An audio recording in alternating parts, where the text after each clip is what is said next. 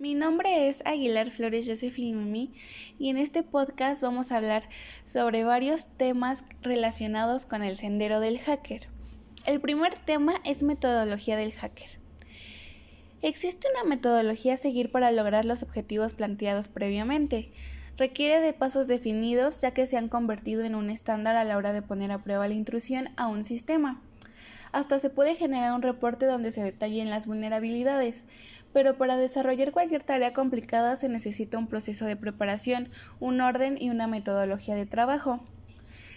Todas las actividades que se van a describir a continuación tienen como finalidad principal efectuar comprobaciones de nivel de seguridad de nuestros servidores y no deben ser utilizadas sin, sin consentimiento en otras computadoras que no nos pertenezcan.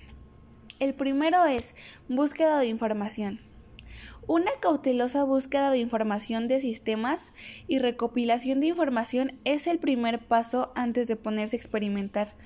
Debe comprobarse qué máquinas componen el sistema y qué rango de direcciones IP ocupan. El número 2 es el escaneo de puertos. Aquí nos centraremos en el aspecto práctico en el capítulo sobre escaneadores de puertos. Gracias a distintas técnicas sabemos que los puertos se mantienen abiertos ofreciendo servicios a través de ellos. Cuanto más puertos se encuentren abiertos, más servicios ofrece y más posibilidades de que alguno sea vulnerable. Identificación de servicios. La función de un puerto es tener enlazado un servicio o programa que escuche en él y por y por el que se realicen las conexiones necesarias. En este paso se descubre qué, programa hace uso de cada puerto, anotando en su conciencia su versión. El número 4 es la identificación del sistema. Aunque se puede deducir a partir de la identificación de servicios, se requerirá comprobar en una plataforma y sistema operativo que está trabajando el servidor, pues los datos que ofrecen en los servicios pueden estar falseados. Descubrir vulnerabilidades y verificación. Ya que tenemos las versiones de los distintos sistemas y programas, así como la versión del sistema operativo, es el momento de buscar vulnerabilidades conocidas que afecten a esas versiones. Existen listados en la red que se mantienen al día con las vulnerabilidades y explican en detalle el problema y cómo solucionarlo. Número 6. Verificación de aplicaciones. No solo las aplicaciones en sí pueden ser vulnerables. Quizás se pueden estar usando versiones parchadas a las que no afecten ninguna de las vulnerabilidades conocidas hasta el momento. Comprobación del router. El router es un servidor de red que mira las direcciones de la red a los paquetes que recibe antes de, decidir si los pasa más adelante. Este toma decisiones más inteligentes que un puente sobre los datos que pasa adelante. Un puente solo se decide si pasa un paquete o no. El siguiente es verificación de firewalls. Los firewalls protegen los puertos y deciden quién y cómo debe conectarse a los servicios que ofrece el servidor. El siguiente tema es la ingeniería social. Esta se ha convertido hoy por hoy en una de las principales armas de los hackers.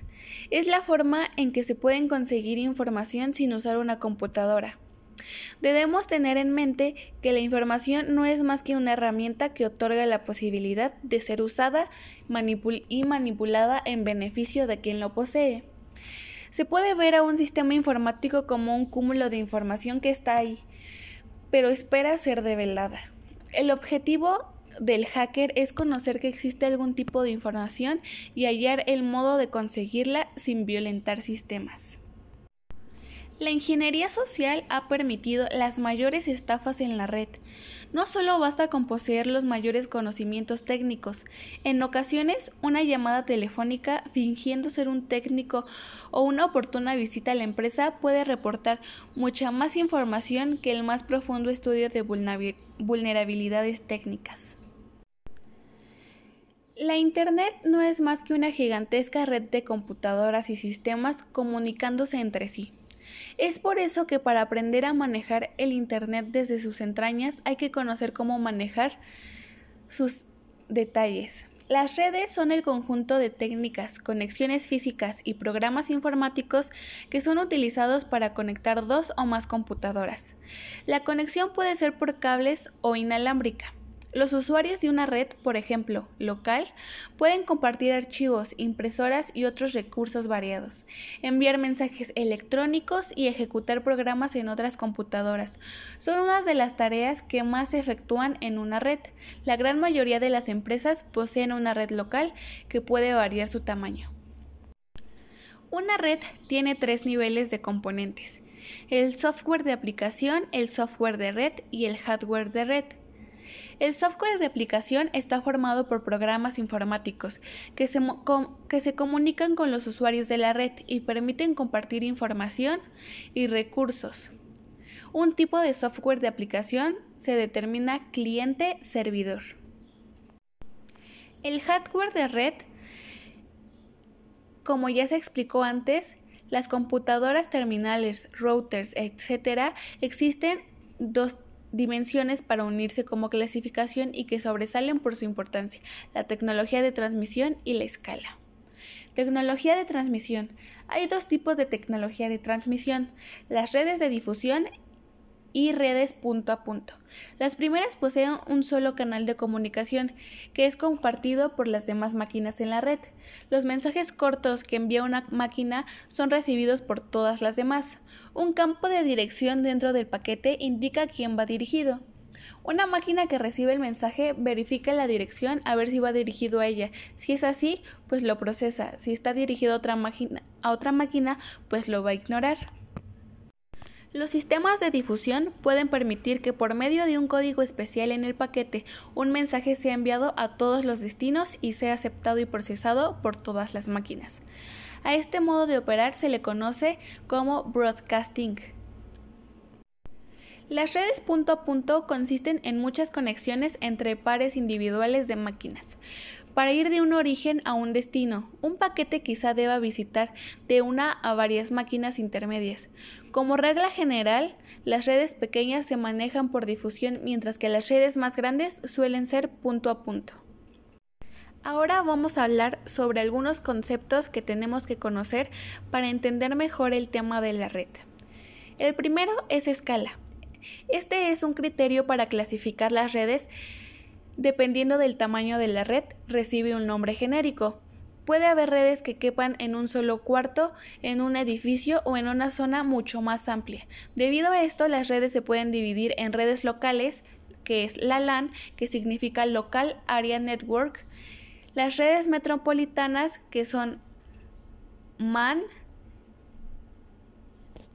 esta significa Metropolitan Area Network, y las redes de área amplia, que son WAN, Wide Area Network. LAN es una red de datos para dar servicio a un área geográfica máxima de unos pocos kilómetros cuadrados. MAN es una red metropolitana, son las que cubren una mayor área y esto es que cubren más que las LAN y menor que las WAN. Las redes de este tipo funcionan de manera similar a las LAN y las diferencia simplemente el tamaño. Pueden ser públicas o privadas y abarcar desde un grupo de oficinas en edificios separados hasta una ciudad completa. Y por último, la WAN. Son las redes de computadoras conectadas entre sí en un área geográfica relativamente extensa. Este tipo de redes suelen ser públicas, es decir, compartidas por muchos usuarios. Pueden abarcar desde dos ciudades hasta un continente.